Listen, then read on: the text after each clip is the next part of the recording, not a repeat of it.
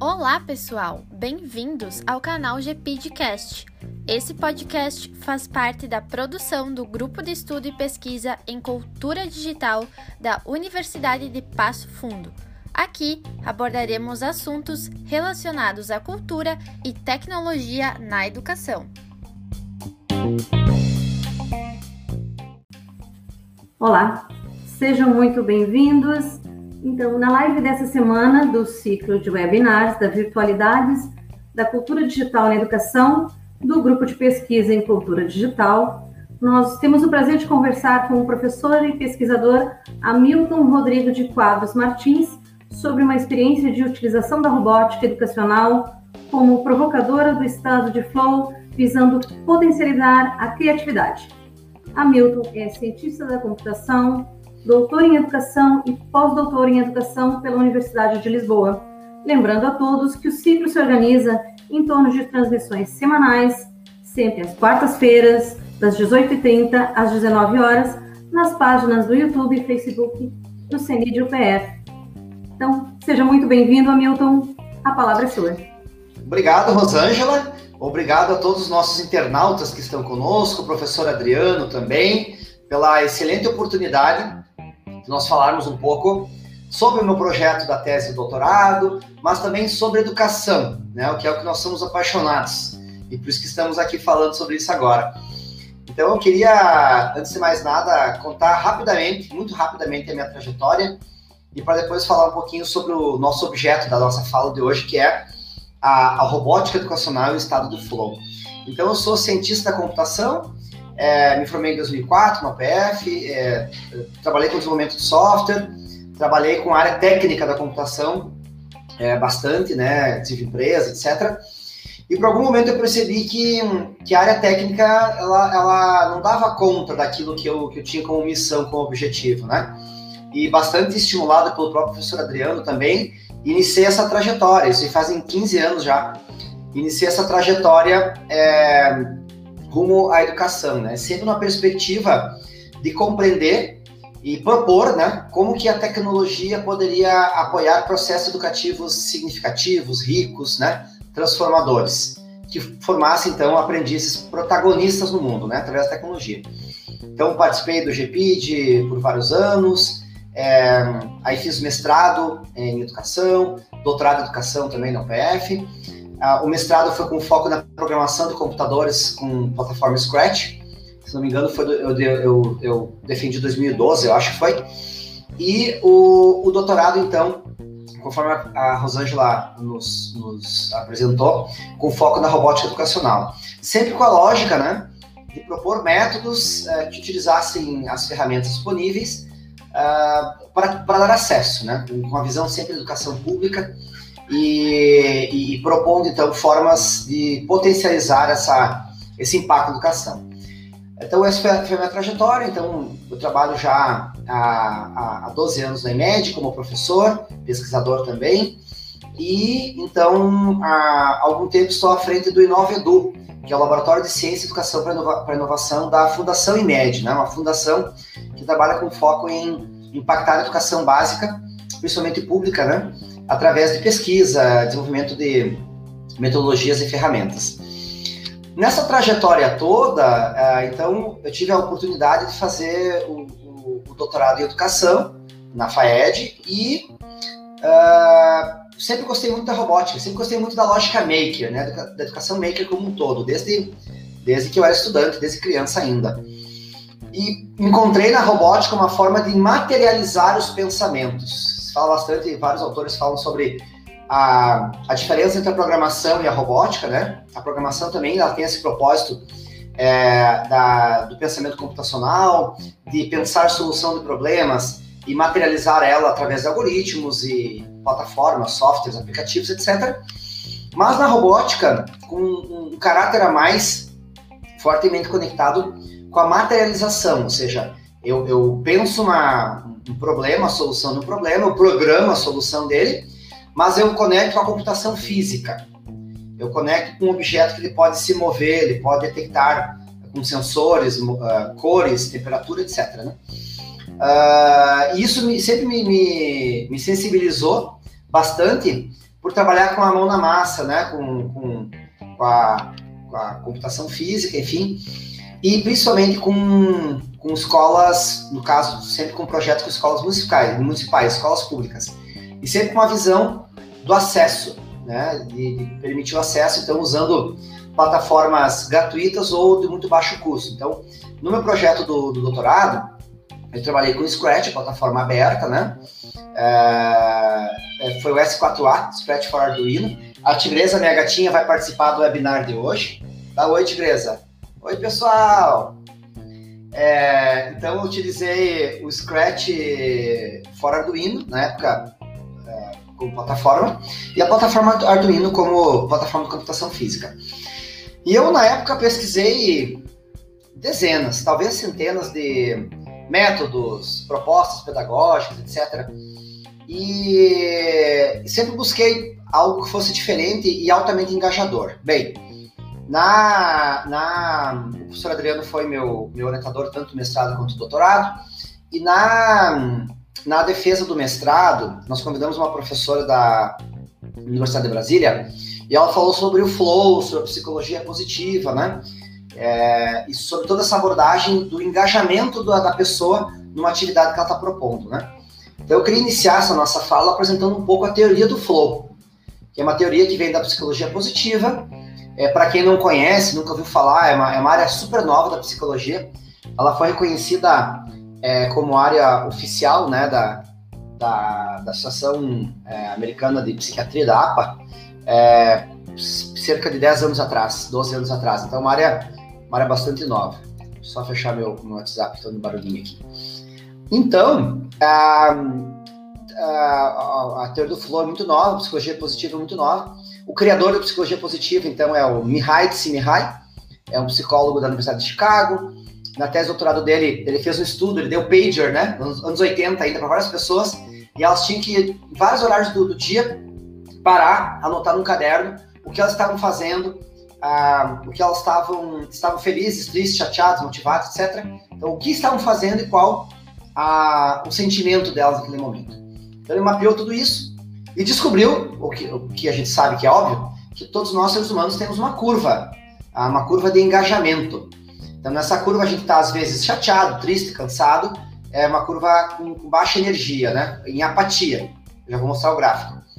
E a gente tem momentos de excitação, de energia, né, de, de engajamento, que ele chamou então do momento de flow. Foi ele que, que nominou dessa forma, flow, fluxo, né, em português, fluxo. Que é o momento aquele que você está engajado com alguma coisa, você perde noção do tempo, né? Quem está aqui nos assistindo no webinar certamente vai pensar, ah, aquela vez que fiz uma corrida, assisti um filme legal, faço academia, eu, por exemplo, gosto de correr corrida de rua, né? Uh, li um livro legal, enfim, eu, eu perdi noção do tempo. Bem, essa é uma das seis características do flow, né? Perda da noção do tempo, perda das questões fisiológicas, esquece de dormir, de comer, de ir no banheiro, etc. É, perda da autoconsciência, você esquece quem você é por algum momento, né? A, a, a, psiquiatria, né? O, o Freud falava muito sobre o sentimento oceânico, aquela energia gostosa de sentir que você faz parte de algo muito maior que você, né? Aquela, aquele sentimento, assim. É uma das características do flow, são essas que eu falei. E uh, uma das principais também é, é, o autocontrole, a sensação de autocontrole, ou seja, é, eu tenho condição de evoluir ou parar o processo.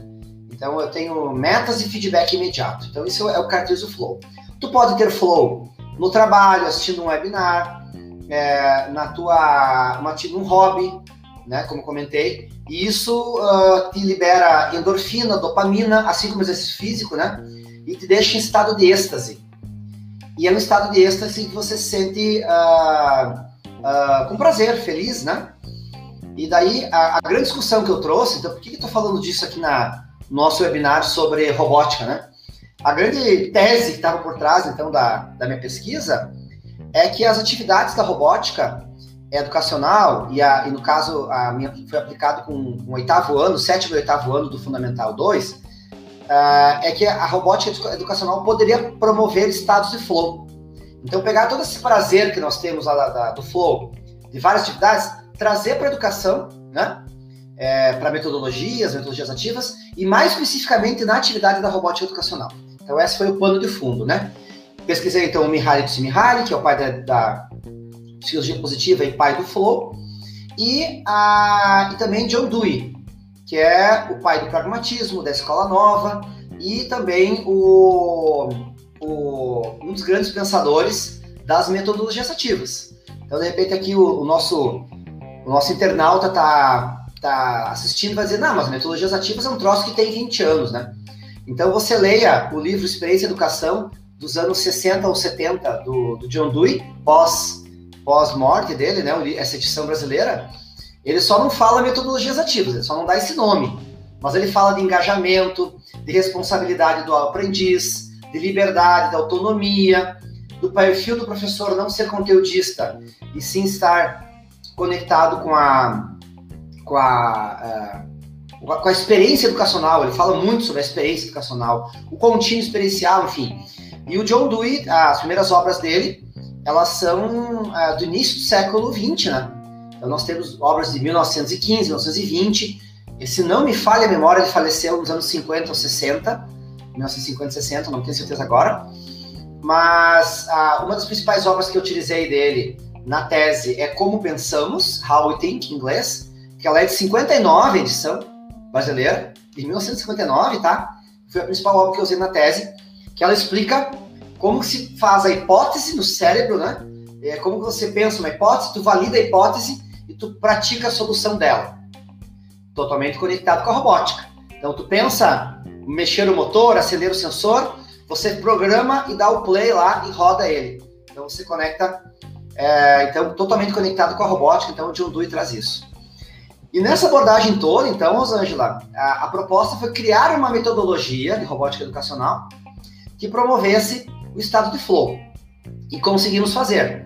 Então, é, na tese, né, e no livro, inclusive, que a gente publicou aí, professor Adriano, eu consigo identificar os momentos do flow dos estudantes, e depois eu, eu assisto os vídeos e encontro as falas, as atitudes, né? Eu faço uma observação uh, de como que eles chegaram no flow, e a gente consegue descrever uh, quais foram as atividades que chegaram no flow. E para encurtar a conversa, quais foram as atividades que chegaram no flow? Desafio que mobiliza a aprendizagem. Então, quando eles tinham um desafio, acender o LED, fazer um semáforo, coisas simples que foram evoluindo, foram 14 encontros, né? Uma aplicação bem, bem extensiva. Foram 260 horas de vídeo gravados, total. E, e a gente percebia exatamente o momento do flow, né? Usando um, um instrumento chamado ESM, e a gente percebia eles vibrando, nossa, que legal, acendeu o LED, acendeu o buzzer, né? Tanto que conseguiu provar que a robótica educacional pode promover estados de flow intencionais, não são por acaso.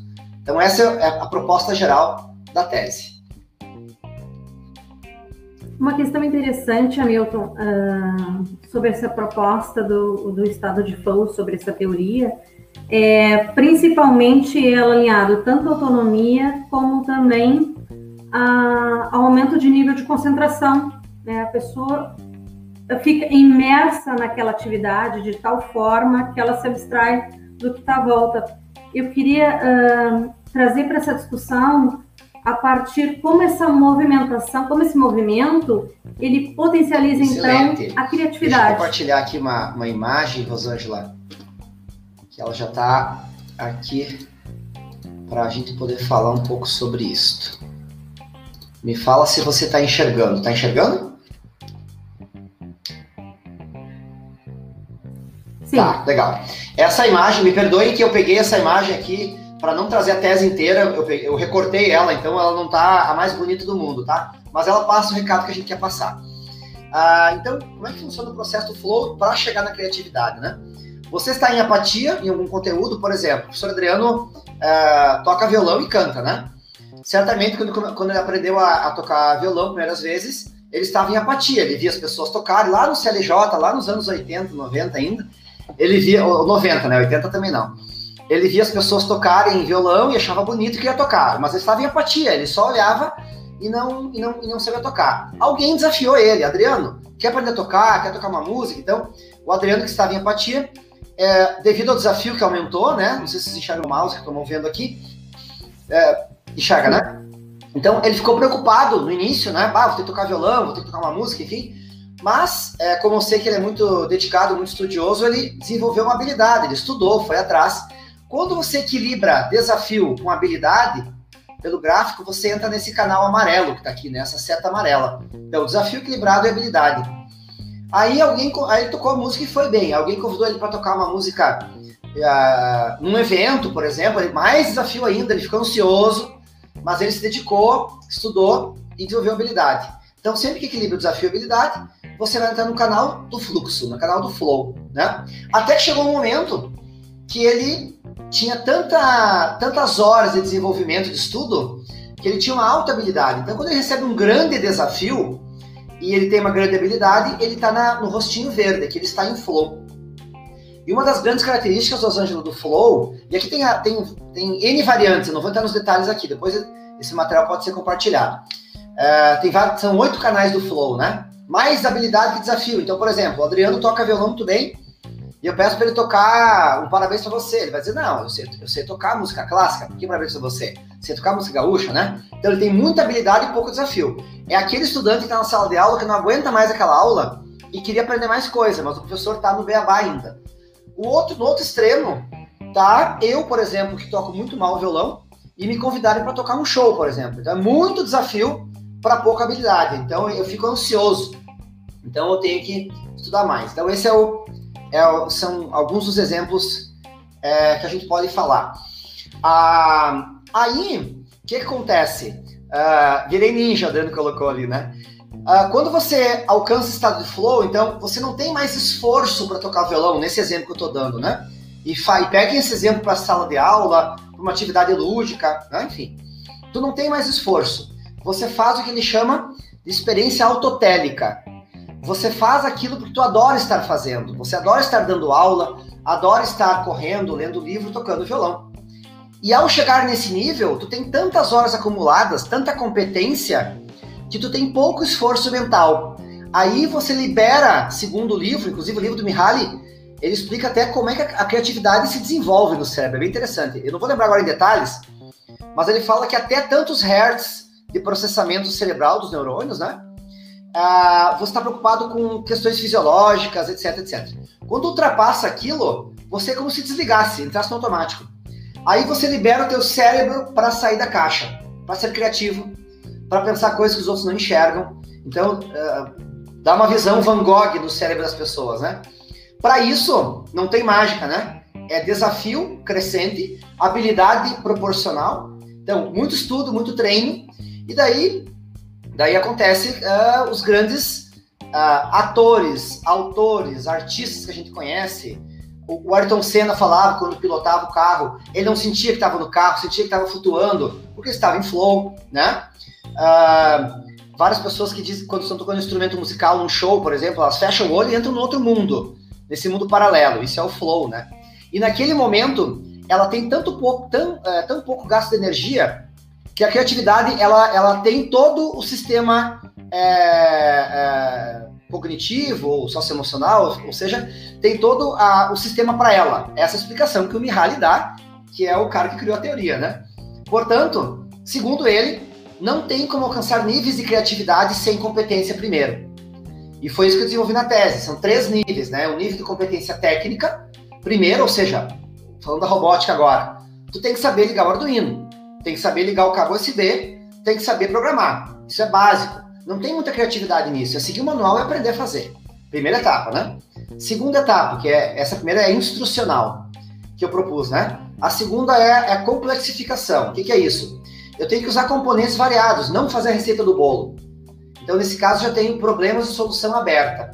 E a terceira etapa é a criatividade. Eu digo, Rosângela, é, cria uma música. Mas se a Rosângela não sabe criar partitura, não sabe escrever música, não adianta ela criar música. Uma vez que ela tem a competência, ela consegue fazer. Então, para ele, a criatividade é uma competência desenvolvível e, inclusive, mensurável. Quanto mais flow, mais criatividade. E como tem como medir o flow matematicamente, tem como medir a criatividade. Essa é a proposta do Mihaly. Um outro ponto importante, né, é que isso traz um deslocamento do papel do professor, né, de centralizador daquele conhecimento estrito da sala de aula para o papel de mediação, né? Cedendo ao aluno esse protagonismo. E um ponto que eu, eu queria chegar também, Hamilton, que até durante conversa com outros professores, foi a questão da compatibilidade da robótica com a escola pública, que foi desenvolvido nesse projeto. Então, se comprova dessa essa potencialidade e da possibilidade de aplicação. E um outro questionamento foi sobre, uh, neste período de isolamento social, né, atividades como a robótica, uh, de que forma elas podem ser aplicadas ou se não podem, e de que forma isso acaba comprometendo também. Excelente, muito boas, boas perguntas. Primeiro, uh, falando sobre educação, educação pública e a robótica educacional, né, como um todo. Eu, eu, eu, na tese, na pesquisa, eu, eu, pesquisei, não vou lembrar agora, mas oito ou dez kits dos mais variados, brasileiros, americanos, chineses, etc. Né? A conclusão que eu chego é usar o que está acessível. Ponto. Né? Ah, eu tenho, eu tenho recurso, eu comprei kit Lego, usa kit Lego. Eu não tenho recurso, eu comprei Arduino, eu comprei Microbit, eu comprei etc, etc, etc, né? Porque, porque é uma ferramenta, no final das contas, ela tem que dar conta de uma série de instruções e uma série de, de atividades, tá? Ah, então, é, eu trabalho com vários projetos com, com, escolas aqui de 16 municípios da região.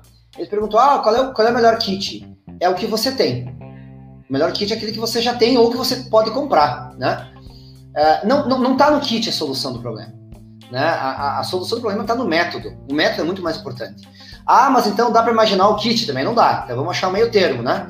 Um, eu utilizei a plataforma Arduino, que é, que é, que é a plataforma mais barata, né, mais acessível financeiramente para robótica educacional que existe, não tem outra parecida, e altamente customizável também, porque algumas são mais baratas, mas não são customizáveis. Uh, mas eu não, não, não, tenho paixão por nenhum kit de robótica, né? Mas, uh, que fique bem claro, é papel do poder público prover infraestrutura. Ponto final.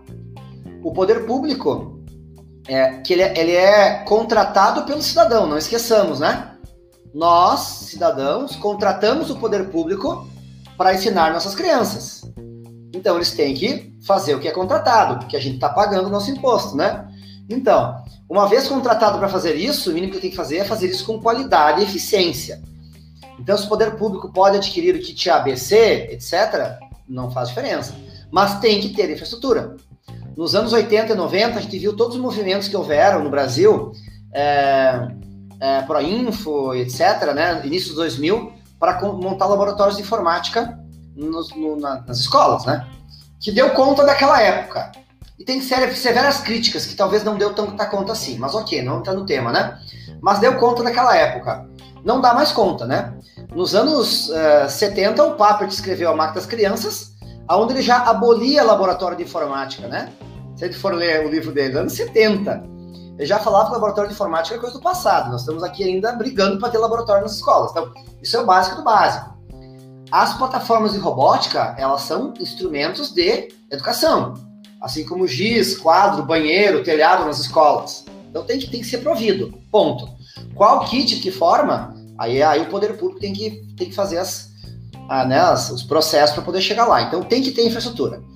Uh, tá, mas e como é que faz agora na pandemia, né? É, uh, óbvio, não dá para acessar as escolas, né? Existem várias alternativas, Rosângela e colegas, para utilizar a robótica educacional em plataformas online de simuladores, né? Várias delas, né? A melhor que eu conheço, deixa eu lembrar agora o nome da plataforma, me, me sumiu agora o nome da plataforma. Meu Deus do céu. Eu usei ontem ela. É... Se o professor Adriano estiver aí puder me ajudar, me lembrar, ou a professora Rosângela, eu não consigo lembrar o nome da, da, da plataforma, é de CAD, é a... Enfim, já vou lembrar, tá? Tinkercad. Tem... Como? Tinkercad. Esta mesmo, muito obrigado. Obrigado pela aparição e pela, pelo apoio.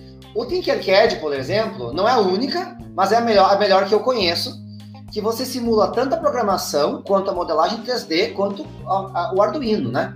Então, ele é uma solução paliativa para a gente não parar com as atividades. Mas existe também a computação desplugada, que ela dá conta num certo limite né, do pensamento computacional. Existem várias plataformas. É o ideal? Não é o ideal. Mas não é o ideal que a gente não possa ter aula, aula é, é, é, física também, né? Então é, é, o que, é o que temos, né? Mas ela dá conta de uma série de atividades. Eu, eu fiz várias atividades é, com o Tinkercad já, ela é bem robusta, ela simula perfeitamente várias ações. Mas o medo que eu tenho é que as pessoas usem a, a, o Tinkercad para não ter os kits. Que fique bem claro, tem que ter os kits nas escolas. Computação física se faz em cima da mesa, cheio de pecinha espalhada. Não é na tela do computador, né? O Tinkercad ele ajuda para uma etapa talvez anterior ou para quando, ah, deu um problema, não posso ter acesso. Ok, não é o mesmo processo. Existem questões é, sensoromontoras, né? Que eu não vou ter no software, no simulador. Eu tenho que pegar a peça, eu tenho que, eu tenho que aprender a conectar, fazer o LED acender. Eu tenho aquele estímulo visual e sensorial é, do buzzer, do motor se movendo, que eu nunca vou ter no software, né? E nem numa realidade virtual, por exemplo. Então, é, é importante ter né, o, os kits, mas volto a dizer, é, é mais importante a gente nos, nós nos apegarmos na, no método e, e, no processo que se quer chegar ao final do que o kit A, B e C. Eu trabalho com, com Arduino, já fiz projeto para Microbit, hoje estou no projeto de pesquisa da Lego, por exemplo, e trabalho com todas as plataformas. E se, e se, e se a plataforma Joãozinho disser para mim assim, ah, tu quer experimentar? Claro que eu quero. Eu sou um pesquisador, esse é meu papel, né? Mas ah, não podemos ter paixão. A paixão é pela aprendizagem não por plataformas, né? É, agora tocou num ponto que, uh, realmente importante, né, Milton, que a, a própria tecnologia ela não vem para dar conta de uma questão metodológica, né? ela vem para ser aquele instrumento para aplicar, um recurso para aplicar a tua metodologia, porque eu penso mesmo numa simulação ou num encontro presencial, numa prática de robótica, se o professor quer determinar as etapas que o aluno vai fazer e o aluno só se torna um reprodutor daquelas ações, isso também acaba comprometendo, né? Porque muitas vezes a visão que se tem é que a tecnologia ela já ela, ela potencializa, ela movimenta essa, essa criatividade, essa interação. E a base não, a base está na metodologia, que é o eixo central, né? Perfeito. Inclusive, professora Rosângela, tu, tu tocou num, te, num tema que daria bate-papo por umas três horas, no mínimo, por baixo, que é o seguinte. Ah, mas então não é legal fazer formação técnica, plataforma Arduino, etc. Professores? Claro que sim. Mas lembram, é a primeira etapa das três etapas da criatividade da robótica educacional. Então, aprender a usar a ferramenta, ela é basilar para o restante. O problema é que muitas vezes algumas iniciativas elas param por ali. Ou seja, professor, tá aqui o manual, tá aqui o kit, aprenda a fazer, trabalhe com seus alunos. Como? Né? Como que vai funcionar isso? Já, já nasceu morto o projeto. Né? Ou seja, eu tenho que ter essa etapa, mas eu tenho que ter é, possibilidade de complexificar isso, eu tenho que refletir sobre o aprendizado, eu tenho que colocar o EC no início das frases, né? EC, eu puxar o pino, EC, eu arrancar o LED, EC eu mudar o código. Sem o EC não tem aprendizado, né? Então, é, muitos projetos que eu vejo que, que fracassam, tanto na esfera pública quanto privada, é porque eles não saem da primeira etapa, que é a técnica, que é a instrucionista. E o Papert já falava isso lá no, no, livro Mindstorm nos anos 80 também, que o, que o instrucionismo, ele é importante, ele dá conta de uma, de uma entrega, né? mas ele, ele só ensina a gente a apertar parafuso. Não ensina a gente a escolher qual parafuso tem que ser apertado. Né? Então, ele dá conta de, uma, de um limite, né? E às vezes, na ânsia de fazer uma formação mais curta, mais objetiva ou mais barata, às vezes o gestor público ou privado também, ele, ele, ele faz essa etapa inicial e espera ter resultado. Vejamos, historicamente, os laboratórios do Proinfo. É, eu vi uma, uma pesquisa uns dois anos atrás que dizia que pelo menos um quarto dos computadores do Proinfo jamais foram utilizados. Nós estamos falando de 80 mil laboratórios no Brasil. Não sei quantos mil computadores, não tenho esse número agora. Um quarto deles não foram utilizados com a finalidade que deveriam. Por quê? Porque foi comprado computador, não tinha infraestrutura, não tinha internet, não tinha rede, rede elétrica, não tinha mesa, ou se tinha as pessoas não usavam, ou se usavam, a chave era do professor dono do laboratório, que tinha que pedir autorização. Portanto, ficava restrito. Não chegou ao estudante, que é o objetivo, né? Eu só usei uma analogia do ProInfo, mas na robótica acontece a mesma coisa. E não pode acontecer. Agora recordo de um exemplo também que foi citado até numa das formações de professores que eu participei, que é, é algo que muitas vezes fica gritante. A propaganda pública da distribuição de recursos, é, as fotos, nas, nos, nos, principalmente em, em, tempos de eleição, né? Como foi aplicado o dinheiro público, e agora nós vemos as, as escolas utilizando a tecnologia e teve um professor de uma cidade do interior do Rio Grande do Sul que ele colocou uma foto e depois ele disponibilizou nas redes também. E a escola recebeu 10 computadores perfeitos, só que a escola, como tu citou, ela não tinha energia elétrica. Meu Deus do céu. Então, ainda vivemos uma, um, um, caos uh, em muitas regiões do país de falta de infraestrutura básica. É. Então, como é que vamos Uh, estamos no limbo trabalhando entre o analógico e o digital e uma questão premente de infraestrutura também. Perfeito. É, é, fica aquela história, né, Rosângela? O que veio antes, o ovo ou a galinha, né? Então, o que, que vem antes? A infraestrutura ou a demanda? A demanda ou a infraestrutura, né? Tem que vir as duas juntas, né? A demanda existe, a infraestrutura tem, tem que existir e, e rapidamente, nosso tempo, infelizmente, já está acabando. Eu percebi uma coisa bem interessante. Eu desenvolvo um projeto na região aqui, chamado Letramento e Programação, junto com o Instituto Ayrton Senna, né? E vários municípios que tinham laboratórios de, de, de, da região nossa aqui, né? Tinha laboratório de informática que eram utilizados, mas talvez não utilizados da forma plena. E assim que começaram a fazer esse programa, a superutilizar o laboratório. Então, no, no, sem, sem o programa, era duas aulas por semana no laboratório. Com o programa, tinham sete, oito turmas fazendo, começou a sobrecarregar. O que, que aconteceu que achei muito positivo, e eu quero citar isso. Não vou citar os municípios, mas foram, foram cinco ou seis municípios que me relataram isso. Conforme as pessoas iam usando, o, o gestor, né, o secretário de educação, a secretária de educação, começou a perceber que tinha valor naquilo para as escolas. E vários secretários falaram para mim, não foi um nem dois, foram cinco ou seis, uh, dos 12, 14 que a gente trabalha, né? Que disseram, olha, já que o pessoal está usando, então a gente ampliou o espaço, comprou equipamento novo, reformou tudo.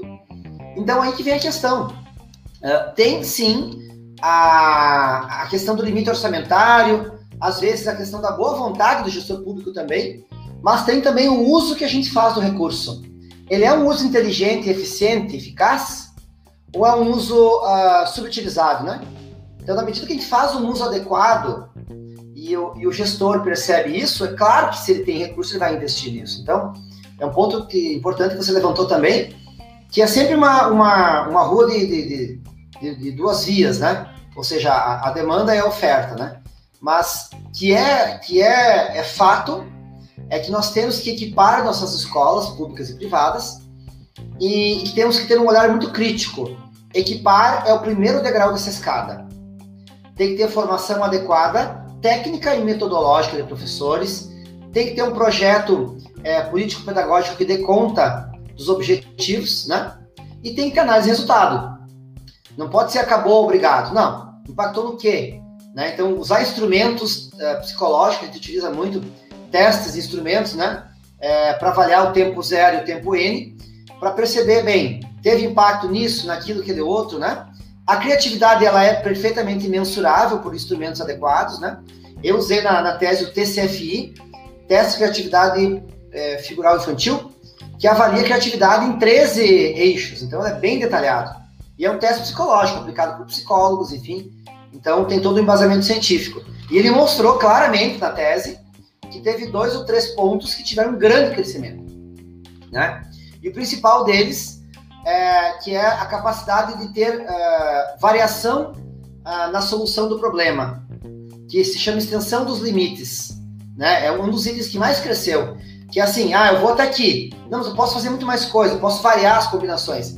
Essa foi a que mais cresceu de todas. Então, é possível ser feito, sim. Então tá, eu recomendo a leitura a todos, né, da, da pesquisa do Hamilton, E, Hamilton, eu quero agradecer muitíssimo esse bate-papo, essa oportunidade de poder é, conversar com você e trazer essas questões para quem está nos assistindo também, os professores, e talvez desmitificar um pouco essa questão da robótica ser algo que está longe, que está distante da escola pública também, né? e que principalmente reforçando né, dentro dessa, dessa perspectiva é um recurso, né? mas a metodologia ainda é aquilo que realmente vai mobilizar essa aprendizagem do aluno. Excelente. Eu também agradeço o convite, Rosângela, professor Adriano também, por participar desse momento muito bom, muito, muito rico né, dessa troca, esse bate-papo. A, a tese está disponível, nós temos também o livro que nós fizemos o lançamento, é, que, que, é um, que, é uma síntese menos técnica, né, menos acadêmica da tese, mas traz todos os pontos que eu trouxe e também detalha o processo do flow, etc. Né? Uh, tanto o flow quanto a robótica eles são uh, instrumentos para engajamento, né, para aprendizagem. A robótica é um, é, é um, um instrumento fantástico, altamente sedutor para os jovens, né? Quem que não adora ver as luzinhas piscando, os fiozinhos conectando, fazer teste, ver se deu certo, etc. Então tem um, um caráter uh, motivacional absurdo, muito grande, né? Tem que ser usado, uh, talvez iniciar, então, quem está nos assistindo, ah, mas eu nem sei por onde começar. Começa com, com, tem cursos online, né, de robótica educacional, de várias plataformas. Começa fazendo uma atividade, começa fazendo no simulador Tinkercad, pega o jeito, depois faz atividades, né? Se quiser participar do programa de de programação, todo o norte do Rio Grande do Sul, escolas públicas, somente públicas, né? Podem participar do quarto ou nono ano fundamental. E comece, faça, né? É, se motive, se mobilize e comece pequenininho, experimentando, e você vai ver que vai abrir um novo universo, e, sim, e sempre com foco no nosso aprendiz, no nosso estudante. Bom, mais uma vez, muito obrigada, Milton, e obrigada a vocês que estiveram conosco até o momento. Então, um grande abraço.